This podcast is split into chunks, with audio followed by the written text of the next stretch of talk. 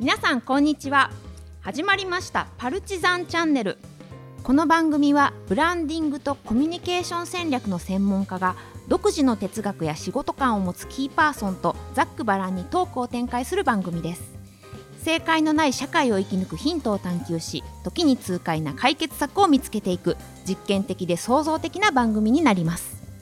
MC を務めます。脚本家保本恵子です。よろしくお願いします。ではまず記念すべき第1回放送から第4回までの出演者の皆様に自己紹介をしていただきましょ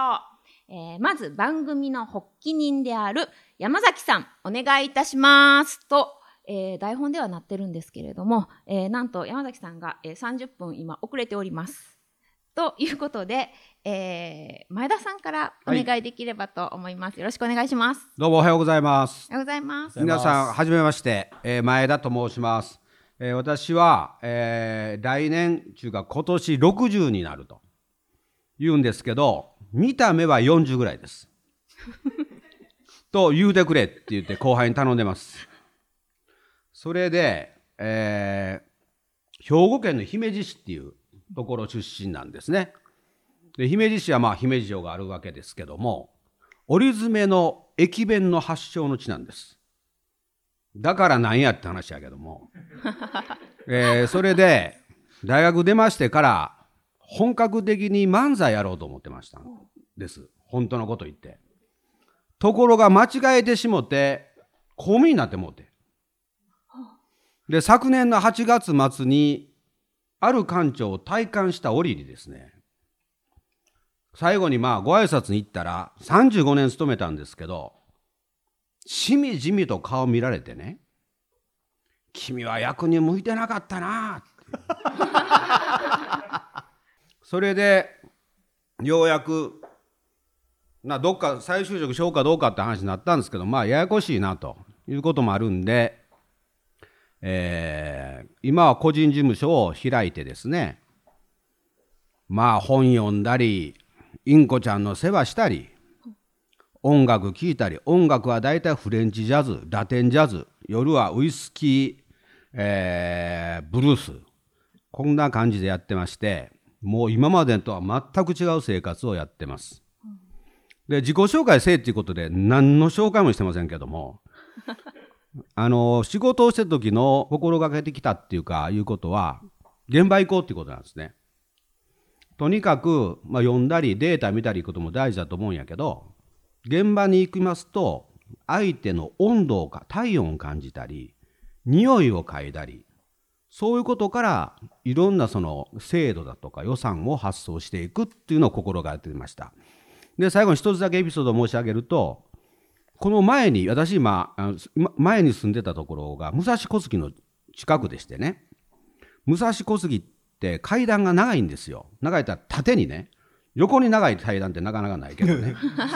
縦に長い階段をね上がってる時に右足の川底がほんまに抜けたんです。靴の底が抜けるって経験したことありますか？本当に抜けますよ抜けたら歩けません これで俺結構歩いたなと数えたら工場歩いてたんやけど200超えてましただからよう歩いたなと思って帰ったけどまあ勤めたところから向いてへんないうことで、まあ、現在に至ってるんでこれからまあちょっといろいろ考えるふりしながらのんびりいこうかなというふうに考えているところです。以上です。はい、ありがとうございます。どんな方かね、あのよく分かっていただけたんじゃないかというふうに思いますが、はい、ありがとうございます。では続いて立石さんお願いいたします。はい、えー、立石と申します。えー、前にいる前田さんと実は、えー、年は一緒です。昭和38年生まれの、えー、僕はもう 5, 5月ですから5もう60になりました。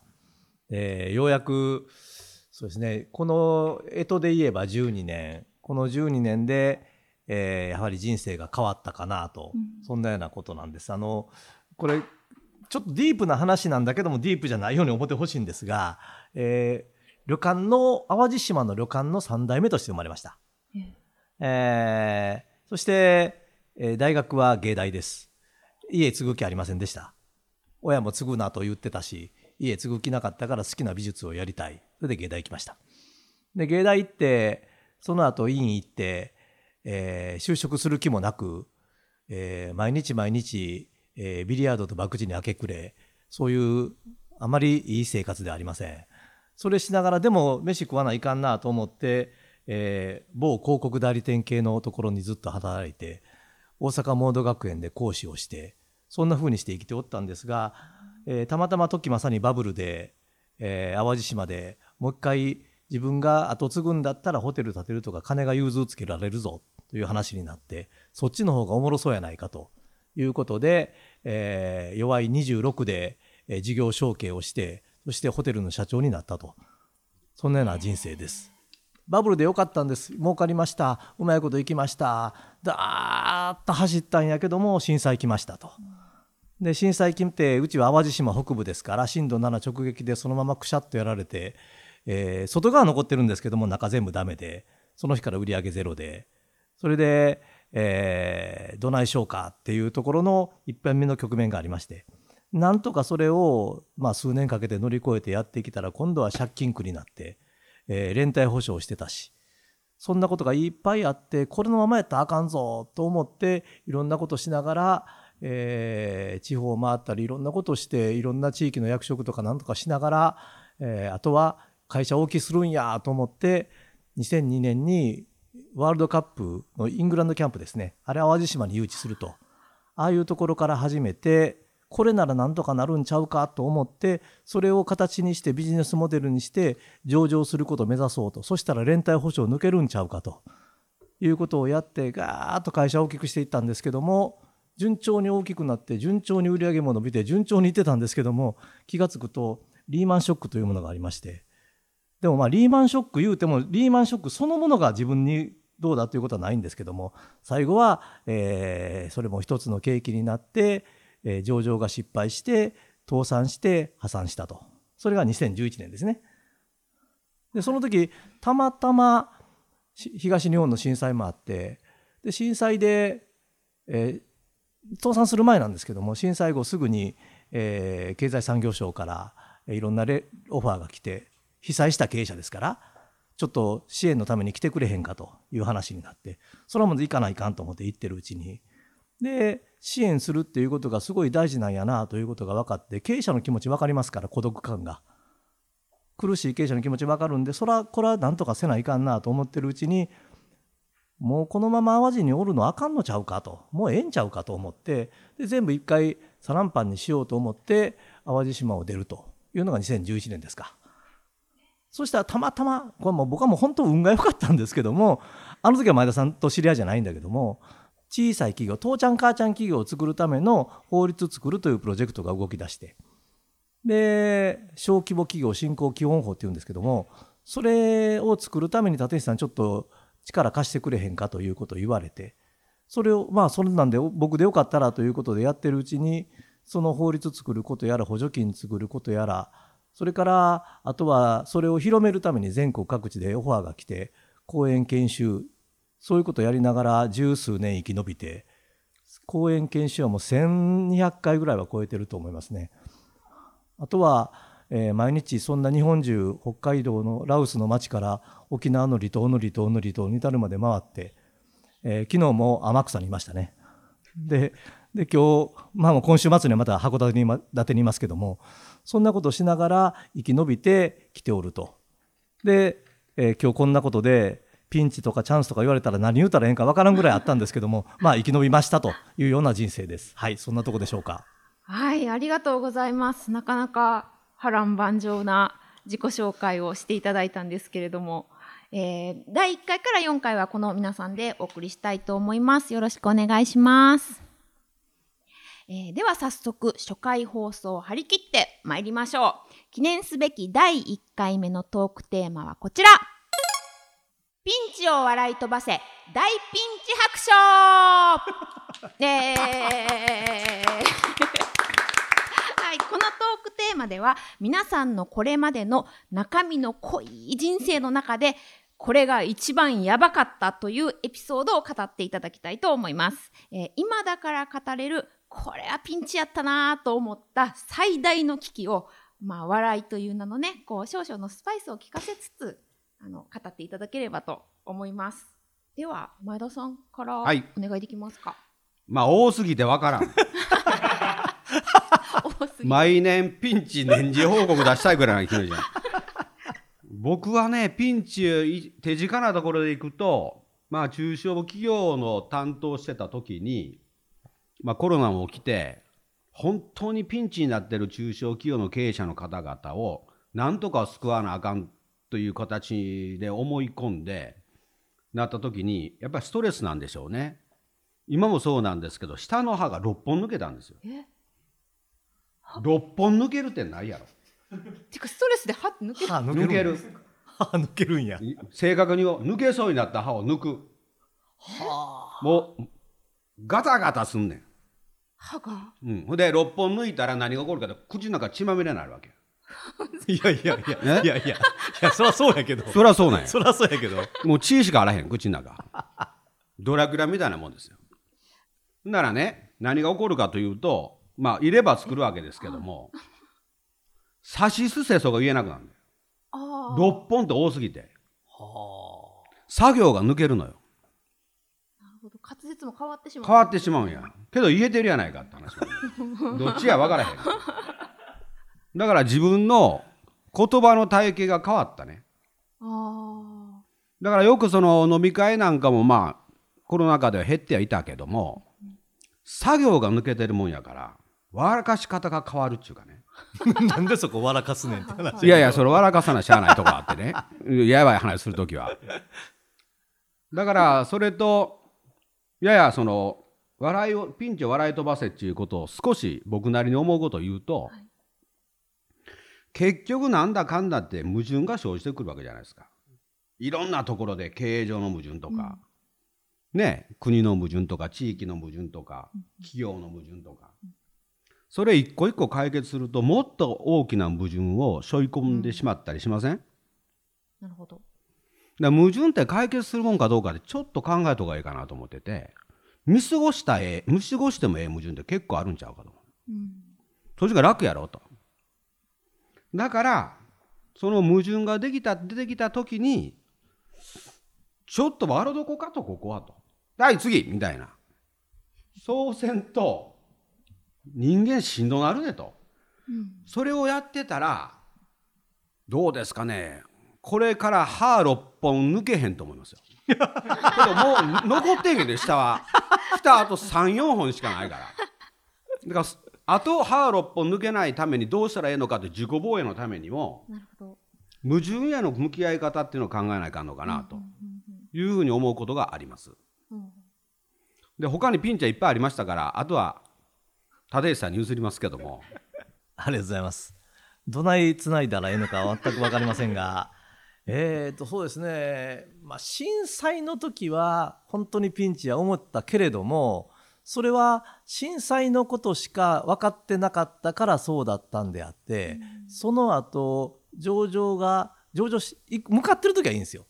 伸びてんねんから。どんなにしんどくったって耐えられるんやけどもうあかんぞ。7億の金一括で返せとかいうような状況になって倒産するんかとか破産するんかっていうのが見えてきた頃かな完全に見え切ってそっちに生きていくそっちでややり直そうと思った時はもう大丈夫なんやけどもそこに行くまでの時が一番しんどかったですかね。うんその時に今前さん言ってたけど笑い飛ばさないととっていうのはもうほんまであの極限に行くと人間笑ってるっていうのは僕は本当やと思ってます。でなんかうん笑ってないともう自分を持たせられへんからし。んどいねうん、そやからこんなにしんどい思ってる時に笑ってるんかっていう時は何度かあったし、笑わんとあ自分が危ないって思うのかな、うん、あの時の倒産破産の時はやっぱり思ったし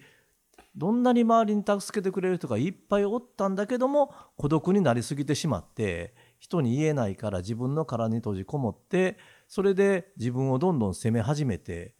っていう時が一番しんどかったからこれはあんまり考えたらあかんなっていうふうに言ったんですかね。あんまり考えすぎるとしんどくなるからもうこれ以上考えない。うん。もうええと。命まで取られへんで。ここに命まで取られへんって行くまでにちょっと時間かかるんだけども。でもそうなっってからは大丈夫になったっていうかどんなことがあってもなんとかなるぞと思ったら今思ったらあの時のことあったからもうほんまに笑ってりゃなんとかなるぞということも言うしどんなにしんどい人が目の前に来てもいやいや大丈夫やと思いますよって僕は割と笑って言う、いや僕生き残ってますからそんなそんな大したことじゃないと思いますよっていうことをやってる人間は言うてもええわけじゃないですか。やってなかった人間に言われたら腹人は腹立つやるけど僕は免罪符それを持ってるからなんかそれ言うことがなんか今大事やなっていうふうに思いながらどんなしんどい人の相談を受ける時もこっちは割とニコニコしながら喋るっていうのかな。なんかそういうことをこのチャンピンチって言ってる時にすっごい学んだんでそれをなんか今実践してるっていうところはなんかあるかもしれませんね。あの今の立石さんの話でやっぱ思うのはねやっぱり中小企業の人と会う機会がものすごくまあ増えて、うん、仕事柄大きな企業と会う会うことの方が多かったけど、うんうん、中小企業の人に会うやん、うんうん、その時ねみんなねどんどんどんどんね陰にこもっていくのよ。あのな引け目感じている人が多すぎる。あ多いね。立派やねん中小企業の経営するって。ものすごい立派やねん。それをいや俺大企業ちゃうからとか東京ちゃうからとかで人取れへんからとかそういうふうに自分責めるのやめたらええよほんま。ちゃんと雇用して賃金払うて税金納めたら立派やんけ。それだけで胸張ったらええやんと。だけどどっかに引け目を感じてる。地域地域の人とかあるいは中小企業の人とかここの意識を自分がちゃんとするのは誰がちゃんとすんねんというのが一番のポイントやと思うわ。だからこういうチャンネルを聞いてる方の中小企業の経営者の人もおれば勤めてるはる方の方が多いわけやんか。いろんな業種の人も。その人らがなやっぱりね堂々とっていうかねガンガンに前向いていくような社会にせんとあかんねやと思うで、お真相そう思うよ。でそれは補助金の以前の問題やでその以前やろ以前以前心の持ち方の問題やと思うでだからそこをなんとかせなあかんと思うね、うん、うんどうすればそういうこう前向きな心持ちに持っていくことができるんですか？喋ったらええねん。なるほど。はい。誰かと。誰かと？うん。それで喋ったらええねんってむっちゃ当たってんねんけど、うん、それと同じ意味にもう一つあんねん。聞いてくれる人を作んねん。そうや。そういうこと聞いてくれる人がおらんねん。なんでかって言ったら経営者なガンガン前向いて行くぞって言うてる時は周りに言えんねん。なんでかってええ話やから、なるほど、もうあかんねん。しんどいねん。苦しいねん。金ないねんって言ってる時に人によう言わんねん、経営者仲間にもよう言わんねん。知り合いの税理士さんにも逆によう言わへん人もようさんおる、そうやね、うん、逆に言わへんね。そうそう。ようよう言わへん人も。ね僕僕もそうやって税理士さん分かってはんねんけどやっぱよう言わんねん、どっか殻に閉じこもってしまうねん。せやけど第三者で全然知らへん人やねんけども支援者で第三者やったら喋れんねんこれ。近しくないから。せやからそういうふうなことの聞く人経営者の悩みを聞く人を増やすぞっていうことを10年間やってきたのかなって思ってるんですね。でその聞く人が日本は世界最大におる国になったってこれは前田さんの力すっごい大きいんだけども。そういうふうな国になってるっていうことを経営者も知らんし役人もよう分かってへんし政治家も分かってへんって言ってることが僕は日本全国本当回ってるからそれで今見えてきたことかな。言わなあかんしなんぼでも言うてええねでっていう環境と聞いてくれる人いっぱいおるでっていうことを知ってほしいっていうことかな。そんな思います特に日本人そうやってこう話すの苦手なのかもしれないですねそうねそういうとこあるかもしれんね、うんでもそんなにその聞く人がたくさんいる体制になってるのであれば、それどんどん広めたいというか、もっと知ってほしいですよね。だから今このマイクの前で喋ってます、いや、そうですね。あの、ぜひ皆さん、そういう方がたくさんいるらしいんで喋ってください。めっちゃおるで。めっちゃいるらしいです。あと今、その立石さんおっしゃったけど、聞いてくれる人って話だけど、うん、行く先々でこんな課題がありますよ、社長さんと。こんな課題ありますよ、社長さんって。荷物ばっか増えてくる。うん、役人と話したら、嫌なとなわけ、荷物を減らしたらあかんねん、増やしてどうすんねんしんどい人間に、ね、5キロ5キロ荷物持ったやつが今汗ブルブルに書いてるわけやろ。それは8キロしてどうすんねん。3キロ残す2キロにしたらよって話、うん、そこがちゃうと思う、うん、俺行政におった人間やから逆に言うけど間違ってると思う。対応の仕方が。とか言い始めたらまたややこしいどこの話 そうですね。あのもっともっと聞きたいところではあるんですけれども、また次回以降ちょっとお聞かせいただくという形で、はい、まあちょっと音楽がね流れてきたので、今回のパルチザンチャンネルはそろそろお別れの時間これでええの、はい、すごいな楽しいなこれ。これはすごいな。あの結局あのね来たら入っていただこうと思ってた山崎さん来なかったんですけれども。第一回は欠席 あの第一回。おオーナー中か。リーダー欠席で。欠席で。お願いします。二回目も来るかどうかわからへんと。はい、ちょっと第一回から面白いことになってしまいましたが。ではあのお二人にちょっと感想を軽くお聞きして終わりにしたいと思います、はい、いやあのものすごくリラックスで話できたんで。ありがとうございます。よかったと思いますとうございますあの私自身も楽しんでやらせていただきたいと思いますのであんまり硬い話じゃなくて柔らかにしてなんかちょっとお腹壊すような話させてもらいます よろしくお願いしますはいありがとうございますはい、お願いします。はい、ありがとうございます。あのー、前田さんと、ま、まあ、それなりの長い付き合いがあるんだけれども。今の言葉、最後、最後好きやったな、荷物を減らすんや、増やしてどうすんねん。っていうのって、ものすごく僕ずっと思ってるんやけども。あの世の中のいわゆるコンサルタントとかって言ってる人って結構解決する言いながら荷物を増やしてる人多いような気がするんだよね。うん、やっぱりそそこ僕はそういう仕事もしてるけどもともと経営者やから、うん、荷物そんなに増やされても困んねんお腹いっぱいやねんって言ってることすっごいあったから今の、うん、この言葉すごいなんか嬉しかったなというかなんかある意味一つの真髄のような気が。うんこのこの言葉は前田さんから聞いたことがなかったからそう思ったのかもしれないけれど、まあ、この雰囲気が出してくれたのかもしれないけどあのこれはなかなか 正直楽しいなと思った、えー、時間でした。ありがとうございました。ありがとうございます。第1回から名言が生まれたということですね。ですね、はい、荷物を減らしていくということで、えー、今後も、えー、皆さんと、えー、お話進めていけたらと思います。では、えー、今回はこの辺で皆様また次回よろしくお願いします。では皆さんまた次回来週ありがとうございました